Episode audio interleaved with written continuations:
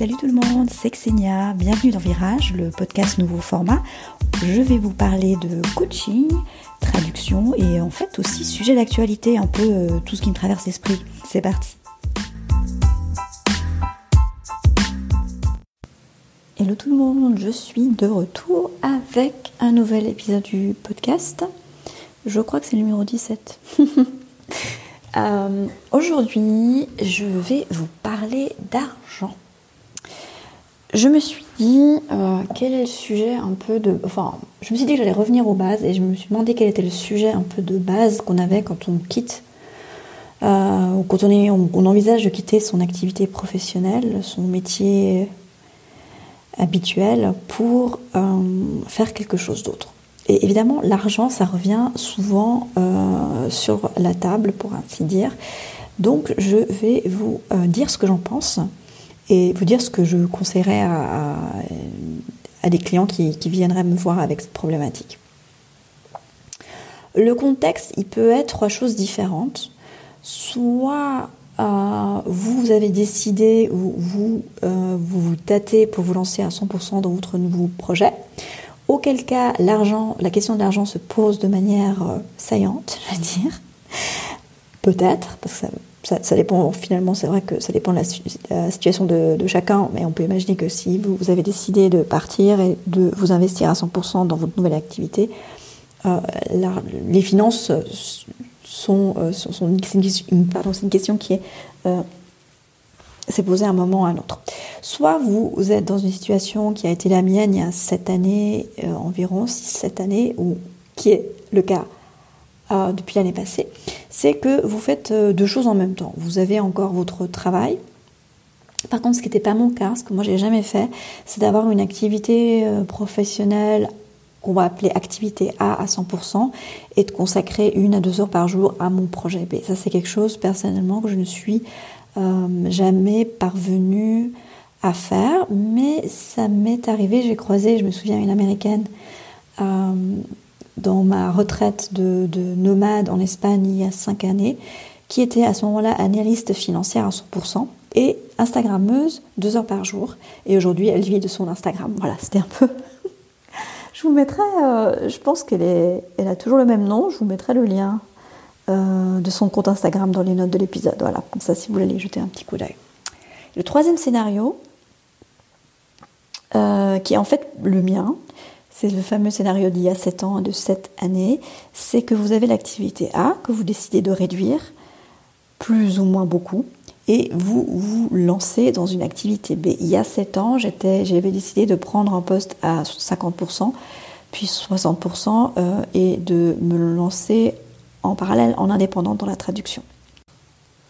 Ça, c'est un peu les, trois scénarios de base. Donc la question de l'argent se pose souvent et ça prend souvent la forme carrément un peu dramatique, il faut bien le dire, de ouais, mais est-ce que, est -ce que je fais si je me retrouve sans le sou? Il y a la fameuse image du qu'est-ce qui, qu'est-ce qui, je vais me retrouver sous un pont, je ne vais vraiment pas me retrouver sans argent ni rien. Et quand c'est comme ça, par rapport à la peur, si la peur de l'argent est vraiment très présente et nous paralyse, moi ce que je propose c'est de revenir aux faits et aux chiffres de deux manières. Une qui va prendre un peu plus de temps, sur laquelle je vais m'attarder, et la deuxième que je vous offrirai en fin d'épisode. Donc solution euh, et approche numéro 1, en revenir aux chiffres, pourquoi faire pour assurer ce mental qui veut nous protéger, et puis euh, de vraiment connaître sa situation financière ça va nous donner une sensation de contrôle. Et quand on a peur, c'est ce qui nous rassure, c'est de savoir qu'on a quand même, qu'on garde les rênes, qu'on a un contrôle sur ce qui se passe, éventuellement de développer un plan B, C, D, etc. Donc quand je parle de en revenir aux chiffres, tout simplement, c'est de connaître sa situation financière, de faire un budget et ne, serait-ce que déjà là on est au début de l'année, c'est une bonne euh, période pour le faire, c'est de, de, savoir quelle a été sa situation en 2021, donc l'année précédente. Combien on a dépensé, quels ont été nos revenus, est-ce qu'on a économisé, combien, est-ce qu'on l'a fait de manière euh, consciente ou c'est quelque chose qu'on fait un peu automatiquement, mais chaque mois de l'argent de côté, est-ce qu'on a mis sur un compte spécifique ou est-ce qu'on garde ça pour un, projet, des vacances, un projet immobilier, quelque chose comme ça, ou c'est juste une sorte de réflexe qu'on a, ou peut-être qu'on n'a pas économisé. Ensuite, moi, ce que je fais, je hum, regarde quels ont été mes frais mensuels et annuels obligatoires. Alors là, c'est une définition assez personnelle de ce qui est frais obligatoires ou pas. Là-dedans, moi, je mets euh, le loyer, les charges pour l'appartement, l'alimentation, les impôts, euh, les produits d'hygiène, les produits de nettoyage pour la maison, des assurances qui ne sont pas obligatoires, mais que moi je considère comme des dépenses obligatoires. Le troisième pilier, donc on est en Suisse, donc je vais utiliser la terminologie suisse. Le troisième pilier, assurance obligatoire qui est celle de l'AVS, donc la caisse de compensation, les cotisations sociales. Hum, assurance accident, euh, moi j'ai une assurance perte de gain qui n'est pas obligatoire, mais ça je mets quand même dans les frais obligatoires. Donc toutes ces choses-là, je vais probablement oublier. Euh, les frais de téléphonie aussi, que je considère comme étant obligatoires. Bon, je crois que là, on peut s'accorder sur le fait que c'est effectivement obligatoire. Donc tout ce genre de frais. Et après, en fait, je fais deux choses. J'additionne ça, euh, je regarde combien ça fait par année, puis je divise par 12. Là, ça me donne une idée du budget mensuel. Et ce que je fais, parce qu'il y a des frais euh, que, je règle semestriellement ou annuellement, par exemple les impôts, le troisième pilier, je, j'enlève ces frais annuels ponctuels du total des frais annuels. Donc je ferai frais annuels moins impôts, troisième pilier, parce que ce sont des dépenses ponctuelles. Et je divise encore une fois par 12. Et là, j'ai une idée du budget un peu plus restreint mensuellement. Je sais qu'au mois de janvier, par exemple, et au mois de juillet, je dois sortir un peu plus d'argent, mais que février, mars, avril, mai, juin, je, euh, peux m'en sortir avec un budget plus restreint qui ne tient pas compte de ces frais euh, annuels ponctuels. Voilà, c'est deux manières de faire. J'aime bien faire les deux manières. Une fois que j'ai fait ça, je regarde hum, quels sont les frais facultatifs pour moi. Donc tout ce qui est loisirs, restaurants, euh, tout ce qui est aussi abonnement sur Internet du type Netflix, Sky Show, Canal ⁇ euh, les abonnements professionnels, des dictionnaires en ligne, Trados, les vacances, les vêtements, le shopping de manière générale, ce type de dépenses. Et là, je me demande, est-ce que je suis prêt à renoncer à certaines de ces dépenses facultatives entièrement? Et là, ce qui est intéressant, c'est si on se dit non, c'est de se demander pourquoi on ne veut pas renoncer à ces dépenses et d'avoir une sorte de dialogue intérieur, une évaluation, de se demander est-ce que c'est plus prioritaire cette raison pour laquelle je ne veux pas renoncer à ces dépenses que mon objectif de quitter la traduction ou pas et, de regarder un peu ce qui se passe, un peu de, voilà d'arbitrer, de, regarder d'évaluer la situation.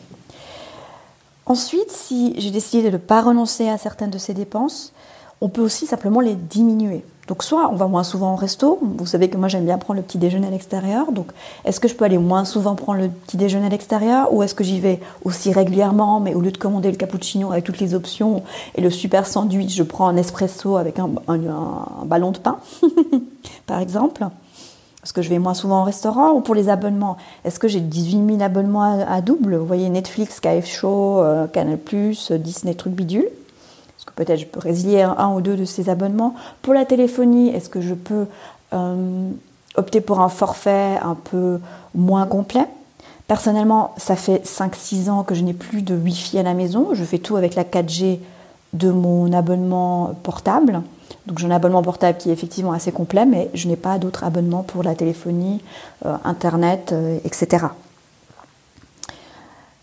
Ça, c'est une première manière de faire les choses. Donc vraiment d'avoir d'être au clair sur sa situation financière, d'être au clair de combien on a dépensé l'année passée et de où est-ce qu'on peut faire des économies. Dans l'article aussi, enfin dans, le, dans ma newsletter, je propose de... L'idée, c'est pas de se frustrer. Donc c'est vraiment de s'amuser avec ça. Quand je fais ça, euh, donc je télécharge euh, les dépenses 2021 du 1er janvier au 31, janvier, au 31 décembre 2021 de mon e-banking. Euh, et j'imprime ça, je mets la musique sympa, je, prends des stylos de couleur et je m'amuse avec les chiffres. C'est une manière de créer de l'argent aussi euh, en en économisant à certains postes. L'autre chose aussi, parce que l'idée c'est pas d'aller dans la restriction et d'être frustré, c'est de se réserver un budget hebdomadaire ou mensuel pour des petits plaisirs, euh, des choses vraiment extrêmement facultatives. Ça peut être, euh, enfin vraiment quelque chose qui peut s'apparenter à une forme de luxe. Hum, ça pourrait être le samedi, aller prendre le café dans le lobby d'un 5 étoiles ou, ou aller en soirée faire un after work dans un endroit un peu tendance.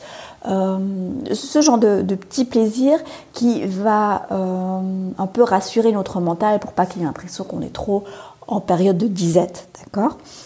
Ça c'est pour l'astuce euh, budget. La deuxième astuce, quand je vous dis d'aller dans les chiffres, dans le concret, enfin c'est plutôt aller dans le concret, c'est vraiment aller et à fond dans le scénario du pire. C'est-à-dire que demain, plutôt le mois prochain, si j'ai moitié moins de revenus, qu'est-ce que je fais? Qu'est-ce qui se passe concrètement? Si j'ai plus aucun revenu, qu'est-ce qui se passe? Est-ce que j'ai des économies? Est-ce que je peux emprunter autour de moi? Ce que vous pouvez faire aussi, c'est calculer très concrètement le temps qu'il vous faut pour euh, finalement épuiser toutes vos économies si vous avez zéro revenu à partir du mois prochain. Ce qui est quand même déjà le fait d'avoir zéro revenu à partir du mois prochain, si par ailleurs vous, conservez une activité euh, euh, professionnelle à temps partiel, ça ne pourra pas être le cas. Mais disons, si vous avez décidé de diminuer votre taux d'activité de 50%, ok, demain, le mois prochain, dans deux ou trois mois, je gagne moitié moins, comment je fais? Qu'est-ce qui me reste concrètement? Et à quoi justement je peux renoncer dans mes dépenses ou pas. Comment je peux compenser ça? Donc le scénario du pire, ce serait, voilà, je me mets à 50% par exemple pour faire mon activité B, mais en fait je ne génère pas ou pratiquement pas de revenus avec cette activité B après 3 à 6 mois. Qu'est-ce que je fais?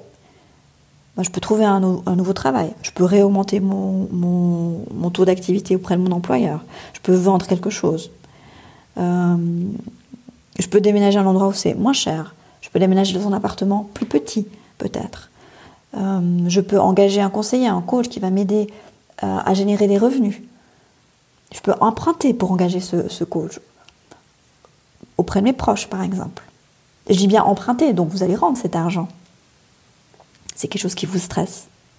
Et puis finalement, moi souvent je cite cette anecdote d'un meet-up. Je me suis rendue, je crois il y a deux ans à Zurich, il y avait une entrepreneuse qui avait quitté son travail pour fonder une, euh, une entreprise de, de, massage. Je crois que c'était des massages, des soins énergétiques, quelque chose comme ça. Et en fait, elle a dit quelque chose qui était très euh, pragmatique et très juste, j'ai trouvé. Elle elle s'est dit, euh, pour la question de l'argent, ben voilà, j'ai tant et tant d'économies, euh, j'utilise aussi mon deuxième pilier pour euh, créer mon entreprise. Et bien ma foi, si ça marche pas, si j'ai zéro revenu, si je peux pas rembourser mes dettes, ou si je peux encore tout juste rembourser mes dettes, ben je retourne vivre chez mes parents. Je retourne vivre chez ma soeur, mon frère. Donc la plupart d'entre nous, on a des parents, des grands-parents, des amis, des cousins chez qui on peut un peu squatter pendant certains temps, juste pour aller dans le scénario du pire et vous rendre compte, oui, quand même, entre moi d'aujourd'hui et la, le ou la moi du, du futur de 3 à 6 mois, en supposant en plus que ça marche pas du tout, en supposant que, et je pense qu'il faudra un peu plus que 3 ou 6 mois pour, euh, pour euh, épuiser vos économies, si vous voulez épuiser vos économies, il y a quand même de la marge. Et vous voyez que en explorant les différents scénarios, il y a des idées qui vont vous venir. Donc moi, comme exercice, je vous proposerai de regarder vos dépenses et vos revenus les, trois premiers mois de l'année passée et de déjà euh, faire un état des lieux. Voilà, où est-ce que j'ai dépensé? Ah tiens, en début d'année, j'ai toujours cette euh, dépense ponctuelle qui est plus importante, telle et telle assurance par exemple. Euh, où est-ce que je dépensais plus que ce que j'imaginais? Est-ce qu'il y a un poste dépense vraiment qui sort du lot, qui vous étonne? Est-ce que là, vous pouvez, ou vous voulez vous, disons, serrez la ceinture un petit peu. Qu'est-ce que vous pouvez faire différemment cette année Si vous avez envie d'économiser, qui est aussi une manière de créer de l'argent que vous pouvez d'ailleurs dépenser pour autre chose? Voilà, c'est l'exercice du jour. À bientôt.